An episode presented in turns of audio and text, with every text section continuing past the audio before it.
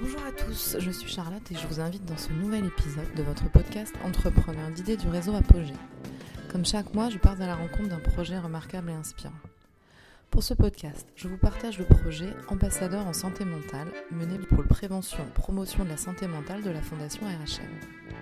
Il s'agit de former des jeunes volontaires pour intervenir collectivement et individuellement auprès de nombreux jeunes du même âge en situation de fragilité sociale pour réduire la stigmatisation en santé mentale favoriser le repérage des jeunes en souffrance psychique et orienter vers les dispositifs locaux de prévention et de soins. Ce podcast est en trois épisodes. Dans ce podcast, au cours de l'épisode 1, Roman Imbert, chargé de mission prévention santé mentale en 2023, nous offre son témoignage. Pour l'épisode 2, je vous partage l'enregistrement de Ludivine Fantin, coordinatrice d'équipe et de projet chez Unicité. Et lors du troisième épisode, vous pourrez écouter le retour d'expérience de Camille et Noémie, ambassadrice en santé mentale dans la région de Clermont-Ferrand. Donnons à présent la parole à Ludivine Fantin,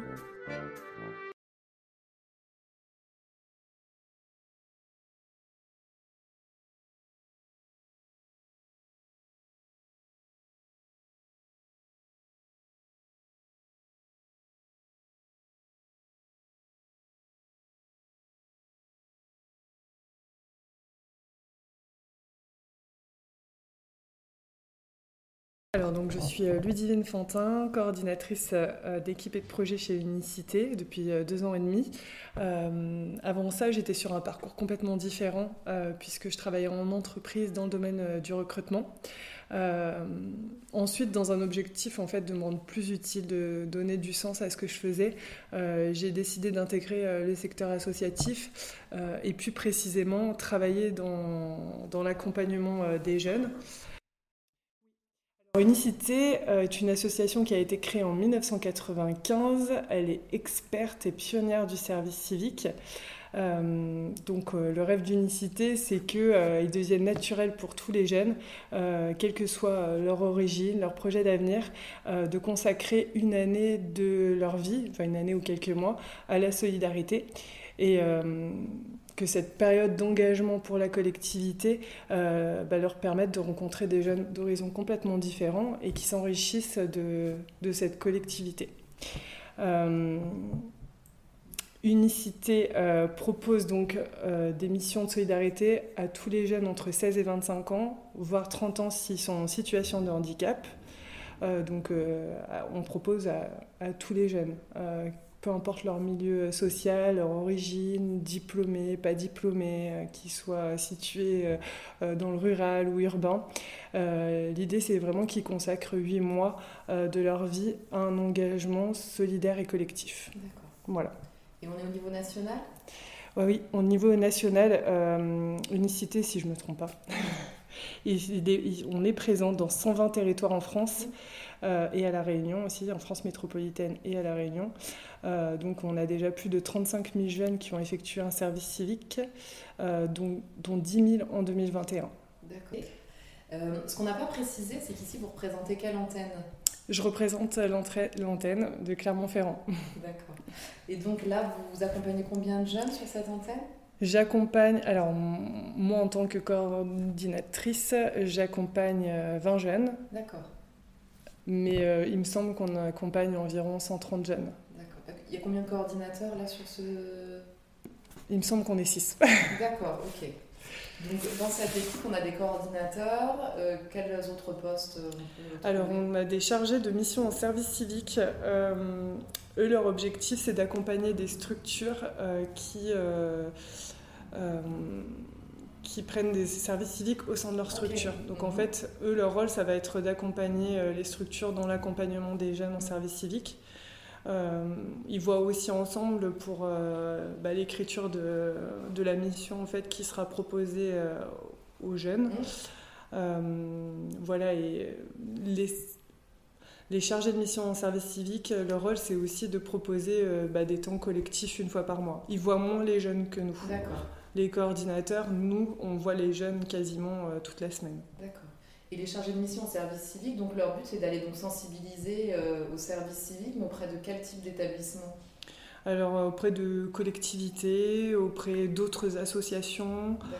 Voilà, ça peut être tout type de structure qui souhaite voilà, se lancer dans, dans l'aventure du service civique.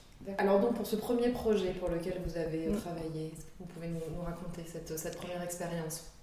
C'était, euh, c'était une chouette expérience. Euh, moi, j'ai pris euh, le projet. Donc, les jeunes avaient déjà démarré. je remplaçais un congé maternité, en fait. et donc, voilà, on, m'a présenté le projet. voilà, l'idée, c'était d'accompagner donc 24 jeunes pour réaliser des missions de convivialité, enfin des missions, des visites de convivialité auprès des personnes âgées à leur domicile et de les aider aussi pour certains euh, euh, sur le numérique, donc mm. les aider à envoyer un SMS, à télécharger une application, à envoyer des photos aussi à, leur, à leur famille dans le but de, voilà, de garder contact avec leur famille. D'accord. Et alors, comment ça se passe concrètement? Donc, euh, des jeunes euh, ont envie de débuter un service civique. Euh, mm. de quelle façon ça se concrétise en fait? Quelles sont les, les, différentes étapes en fait pour eux? Eh bien, ils peuvent aller sur euh, le site euh, euh, du, service civique ou sur le site d'Unicité. Donc là, par exemple, on a déjà démarré les recrutements. Alors chez Unicité, on démarre les missions à partir de octobre, mi-octobre, et donc soit sur des missions de six mois, mais le plus souvent c'est une période de huit mois. donc ils peuvent aller sur le site pour trouver la thématique qu'ils sur laquelle ils seront sensibilisés, euh, puisqu'en fait on a différentes thématiques sur lesquelles ils peuvent s'engager. On a euh, l'environnement, on a euh, la culture, on a également la santé. Euh, donc euh, il suffit de participer s'il le souhaite à une séance d'information euh, qu'on réalise à Clermont-Ferrand tous les mercredis à 17h au sein de notre local où on leur explique qu'est-ce qu'un service civique, pourquoi s'engager avec Unicité et les différentes missions qu'on propose à Clermont-Ferrand. Et ensuite, ils ont un entretien. Mmh. Un entretien où on attend principalement de la motivation puisqu'on ne recrute pas sur CV. Voilà, donc euh, l'idée c'est vraiment que les jeunes soient motivés pour euh, une mission en particulier, qu'ils soient sensibles à une cause. D'accord. Donc à partir du moment où les jeunes sont sélectionnés, entre guillemets, euh, alors il se passe quoi? Vous vous intervenez, vous créez des groupes et puis alors ensuite les prochaines étapes? Alors, donc moi, mon rôle en tant que coordinatrice d'équipe et de projet, c'est d'accompagner donc ces jeunes entre 16 et 25 ans sur, sur, sur une mission. Euh, ça va être de les accompagner sur leur quotidien en service civique pour euh, faire en sorte que ce soit une réussite pour eux, euh, de mettre en place des partenariats et de faire le lien entre les partenaires opérationnels et, et nos jeunes. ça va être aussi mon rôle d'organiser en début d'année des temps de cohésion et des temps de formation au démarrage. Donc les jeunes, euh, on ne les met pas dans le bain euh, tout de suite sur la mission. Quand ils euh, commencent leur service civique, les trois à quatre premières semaines, c'est vraiment des temps de cohésion pour que bah, les jeunes puissent déjà se connaître puisqu'ils vont travailler ensemble. Donc tout dépend des groupes, mais souvent ils sont 20 ou 24. Donc c'est bien qu'ils apprennent à se connaître et à bien s'entendre. Et puis aussi des temps de formation, des temps de civilisation en fonction de la thématique choisie. Voilà.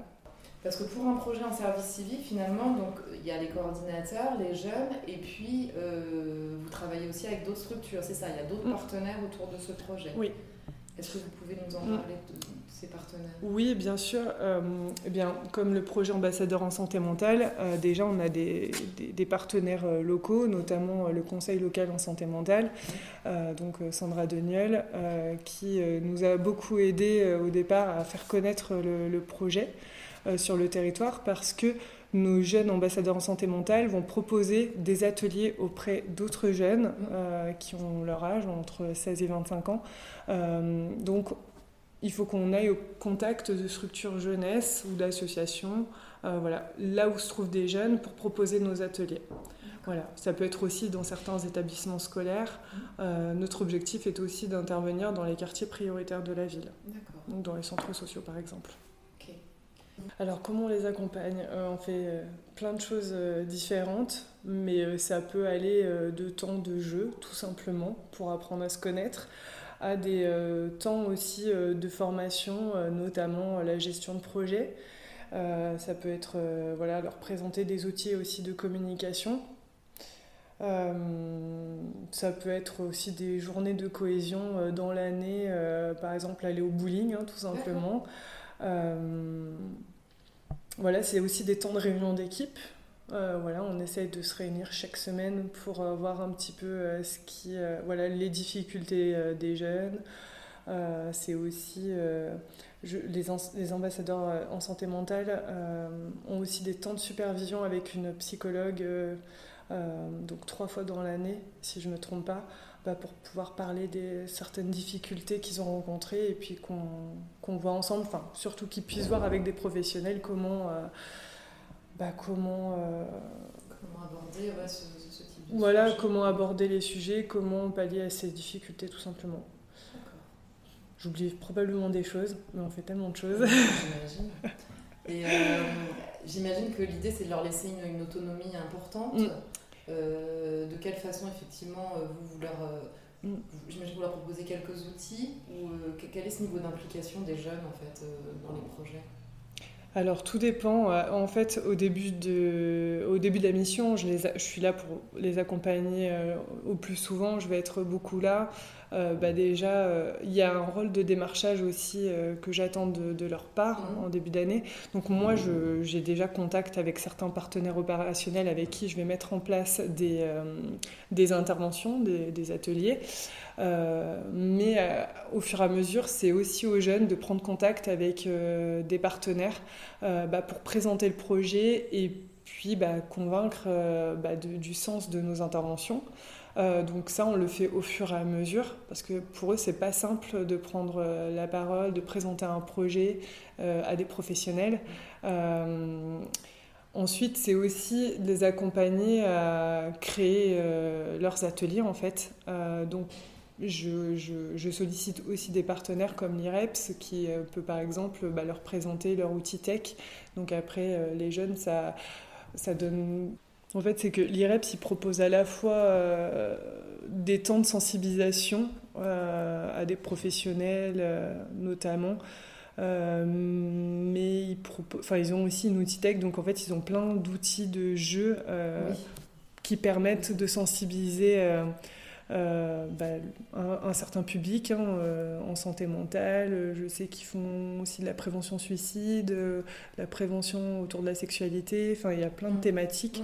Et donc, euh, c'est plutôt chouette qu'ils aient aussi euh, bah, cet outil tech où les jeunes, déjà, on leur présente au départ, bah, euh, on leur présente des techniques d'animation et puis comment, bah, comment utiliser un jeu pour favoriser la parole au sein des groupes. Donc ça, effectivement, eux, ils ont tous les outils en poche, et puis après, c'est à eux de construire voilà. en collectif. En fonction aussi des thématiques qu'ils ont envie d'aborder. Hein. Là, le projet à Clermont-Ferrand, il est né en 2021-2022, on, est parti avec 8 volontaires, et non, avec 6 volontaires la première année, et 8 volontaires pour cette deuxième année. D'accord. Donc euh, les thématiques ne sont pas forcément les mêmes qu'on a abordées euh, l'année dernière et cette année. Cette année, ils sont beaucoup partis sur la gestion des émotions, mmh. le harcèlement, le suicide. Euh, c'est aussi en fonction de ce que les jeunes ont envie d'apporter sur le projet. Je leur impose pas des choses en début d'année et je leur présente pas forcément ce qui s'est passé euh, avant pour qu'ils euh, aient leurs propres idées aussi. Et est-ce que vous avez, alors pas forcément sur ambassadeur en santé mentale, mais même sur les autres projets, est-ce que vous évaluez un petit peu l'impact un peu de, mm. ces projets? Est-ce que vous avez suffisamment de recul pour dire ce que ça, vraiment ce que mm. ça apporte concrètement aux jeunes? Oui, effectivement. bah, avec l'Institut régional Jean Bergeret, c'est eux qui ont construit les questionnaires qu'on propose euh, aux bénéficiaires des, interventions. Euh, donc, si vous voulez, on essaye d'intervenir en fonction de la réalité aussi euh, des structures. On intervient au minimum trois fois avec le même public. Une fois qu'on a terminé ces trois interventions, l'objectif, c'est euh, voilà, de leur euh, donner un questionnaire pour savoir ce qu'ils en ont pensé, s'ils ont gardé des connaissances, si voilà, ils ont enfin, des connaissances autour de la santé mentale, s'ils ont envie d'aller consulter un, psychologue, si, enfin voilà, tout plein de choses en vrai. Et par rapport de façon plus globale sur le service civique, est-ce que on a un peu des données sur ce que deviennent finalement mm. ces volontaires en service civique? euh, si ça développe un peu euh, bah, différentes euh, compétences ou si voilà, ça les amène à, travailler à être plus dans, en empathie vis-à-vis de, voilà, de, de leurs proches ou de, voilà, des personnes qu'ils côtoient est-ce que vous avez des, informations Oui, complètement. Enfin, c'est vrai que les jeunes, donc nos volontaires en service civique, aussi, on leur fait compléter euh, trois questionnaires euh, dans, dans l'année, dont un euh, après six mois suivant leur service civique, pour savoir déjà si, oui ou non, ils ont réussi à rebondir mmh. après le service civique. En fait, vous avez des jeunes qui vont décider de changer complètement de, de, de, de, de voie, en fait. Euh, vous en avez d'autres pour qui ça va confirmer mmh. leur choix, mais c'est vrai que le service civique, ça leur permet de rencontrer énormément de monde, en fait. Euh, là, en santé mentale, ils rencontrent euh, tellement de, partenaires différents que du coup, voilà, ça les fait réfléchir. Et en tout cas, on leur donne ce temps-là aussi en service civique, pour nous, c'est important qu'ils travaillent leur projet d'avenir. Euh, et c'est aussi du temps, parce que là, les jeunes que j'ai pas précisé aussi, c'est qu'ils travaillent du mardi au vendredi. de 9h à 17h, donc 28 euh, heures par semaine, ce qui leur laisse aussi du temps pour réfléchir l'année d'après. D'ailleurs, nous aussi, on propose des rendez-vous euh, à la fois collectifs et individuels. et ben pour les amener à réfléchir à leur projet d'avenir, et aussi à leur permettre d'apprendre à se valoriser. Parce que, en fait, j'ai l'impression que voilà, les jeunes, on leur apprend toujours à faire un CV, une lettre de motivation, mais on leur apprend pas du tout à valoriser leur parcours. Donc pour nous aussi, c'est quelque chose qui est important. D'ailleurs, en fin d'année, ils passent ce qu'on appelle le tremplin. Euh, c'est le moment pour eux euh, de parler devant des professionnels, devant nos partenaires, euh, pour présenter bah, leur service civique et surtout valoriser leur parcours. D'accord. Quelles sont les difficultés que vous pouvez rencontrer dans votre rôle de coordinatrice? Oui, dans mon rôle de coordinatrice, bah forcément, de travailler, de faire travailler les jeunes en équipe, c'est pas simple. Voilà, déjà. mais on prend beaucoup le temps de communiquer. en tout cas, je le vois avec mon équipe cette année. ils ont vraiment fait preuve de solidarité et de bienveillance entre eux. Voilà réussite là pour le coup mais ils se rendent vraiment compte de ce que c'est parce qu'en fait quand on est aussi euh, quand on a été à l'université ou quand on a euh, euh, déjà commencé à travailler on, travaille en équipe mais on ne travaille pas en équipe pendant 8 mois là ils sont 20 jeunes même si après ils sont découpés on, par deux ou par quatre selon les missions là où ils vont intervenir en intervention et ben c'est pas toujours simple de dire ce qu'on pense de donner notre avis euh, de le dire quand on n'est pas d'accord. Donc c'est quelque chose qu'on travaille ça toute l'année. Ça leur permet d'évoluer. quoi. Ils peuvent s'enrichir de, ces différences. Euh, et euh, vraiment, je pense que ils comprennent aussi à la fin du service civique que la communication, bah, c'est important, qu'on a le droit aussi de ne pas être d'accord, et on a le droit de ne pas être en accord avec les valeurs aussi d'unicité. On peut l'expliquer, mais toujours argumenter. Après, on a d'autres problématiques. Hein. Euh, forcément, on a des jeunes euh, vulnérables qui, viennent, euh, enfin des jeunes qui sont fragilisés et qui viennent en service civique. Et pour eux, bah, c'est pas toujours simple d'être d'être engagés pendant huit mois. Donc voilà, c'est un travail aussi du coordinateur d'être avec, enfin d'être à l'écoute et de donner du sens à ce que font les jeunes et pas de leur imposer des choses. Moi, je leur demande toujours leur avis euh, euh, et j'ai besoin de savoir quand il y a quelque chose qui ne va pas pour qu'on puisse aussi avancer et s'améliorer ensemble. Alors, juste, je rebondis justement mm. sur euh, les objectifs de ce podcast qui est de révéler justement les clés de succès pour mener à bien un projet. Mm. là, moi, j'en relève deux déjà, mais après, vous allez peut-être mm. en rajouter. Euh, donc on a parlé de cohésion mm. euh, au sein de l'équipe, euh, de communication. Mm. Est-ce que vous voyez d'autres clés de succès pour, pour pouvoir mener à bien vos, vos, projets et de façon générale pour mener à bien des projets?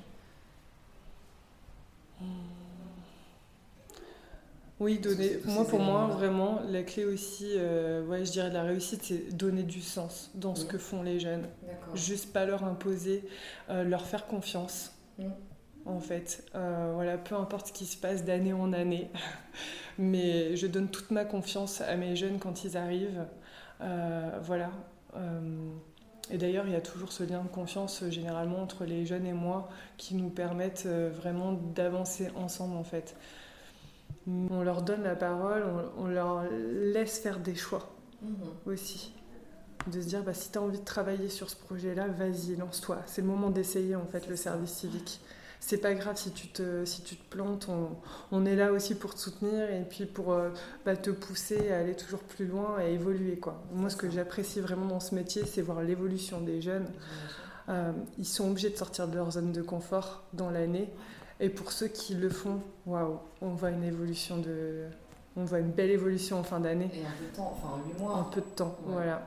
Ouais, donc il y, a, mm. un vrai besoin à ce niveau-là de, ah oui, complètement. De, mm. leur donner cette légitimité. Euh, et peu importe si euh, ils ont 16 ans, peu importe s'ils ont 23 ans, mm. quoi qu'il arrive, ils ont des choses à gagner en venant au service civique. Ils ont des compétences, euh, ils vont acquérir des compétences en 8 mois de service civique. Voilà, on parle d'évolution, mais ça passe à travers la capacité à s'adapter, à adapter bah, son discours d'un public, d'un public à l'autre, euh, ça passe par euh, bah, l'aisance à l'oral aussi, puisqu'ils vont parler devant, euh, devant, devant des publics. voilà, ça va être bah, dans des classes de, collège, de lycée. Ça peut être voilà, devant des groupes voilà, de 5-10 personnes. Ils font ça toute l'année. Et ils sont quand même beaucoup plus à l'aise à la fin de l'année et ils gagnent forcément confiance en eux aussi. Donc c'est chouette de. Ah oui, c'est une vraie richesse. Mm. Complètement.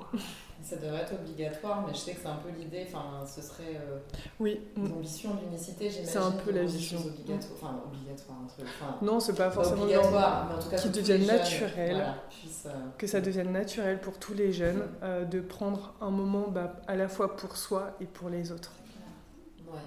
Ouais. on n'a pas parlé de ce détail, mais alors financièrement, je crois qu'il y, a une aide pour ces personnes, pour ces jeunes qui mm. s'engagent. On parle d'une indemnité une indemnité de 600 euros et quelques centimes. Euh, voilà, euh, c'est vrai que c'est difficile de voir un peu le, euh, le rôle de... Enfin, c'est pas le rôle. on a du mal des fois à saisir que bah, c'est pas des bénévoles et que c'est pas des salariés non plus. Voilà, ils sont volontaires. Ce sont des volontaires, c'est ça, c'est ce mm. là Voilà. Donc ils ont une indemnité qui est à la fois versée par l'État et par la structure d'accueil comme unicité. Euh, pour terminer, est-ce que euh, vous pouvez euh, nous évoquer, vous, vos ressources Qu'est-ce qui vous fait lever le matin? Alors, est-ce que j'ai des ressources? Moi, mes ressources, je les trouve à l'intérieur de moi. non, pour le coup, j'ai... Moi, ce qui me motive, c'est de venir, enfin, de, de voir mes jeunes tous les jours et de voir leur évolution. Euh, c'est ça qui me motive à me lever. Je sais que je fais pas ça pour rien, mm. euh, qu'il y a un vrai sens à, réaliser, donner toute cette énergie euh, pendant huit mois. Euh, mais j'ai pas vraiment de, de ressources particulière. Enfin, là, pour le coup, je ne peux pas vous aider. Non, non, mais c'est déjà pas mal, je trouve, de pouvoir. Enfin, mm. En tout cas, c'est mm. le sens que vous y mettez, enfin, de mm. pouvoir faire évoluer tous ces jeunes. Euh, c'est ça. Voilà, plus d'autonomie, de confiance. Euh, et donc, ça, c'est quand même une belle motivation. C'est ça. Enfin, vraiment, pour moi, ça a été très difficile aussi dans mon parcours de trouver ben, un métier euh, où je me sens bien. Et, et, en fait, souvent, quand on est jeune, on recherche avant tout l'argent, la sécurité financière. Et euh, finalement, au bout d'un moment, on comprend que non, pour se lever, il faut trouver du sens aussi. Et euh, voilà, moi, j'apprécie être au contact des jeunes euh, toute l'année et de donner toute cette énergie, bah, voilà, encore une fois, pour, pour les voir évoluer. Et voilà, tout simplement. Très bien. Super. Bah, je vous remercie beaucoup. Et, voilà, et je vous souhaite continuer votre accompagnement auprès de ces jeunes euh, et, de continuer à avoir du sens dans ce que vous faites. Et je pense que le sens, là, il y est, clairement. Merci beaucoup. Merci à vous pour votre écoute. J'espère que cet épisode sera vous inspirer. Merci à Ludivine Fantin pour son engagement auprès des jeunes. Les éléments pertinents que j'ai retenus à travers ce deuxième épisode. L'importance de travailler sur la cohésion de groupe, être à l'écoute des besoins et des attentes des jeunes en service civique, impliquer chaque membre de l'équipe avec un rôle bien défini, donner du sens à l'action et faire confiance au groupe et à l'individu pour mener à bien leur projet. Vous retrouvez tous les épisodes sur vos plateformes habituelles, n'hésitez pas à vous abonner Besoin de valoriser votre projet par un podcast Vous pouvez me contacter par mail à charlotte.nivelet, n i v e l t apogée-du6ess.org. À très bientôt.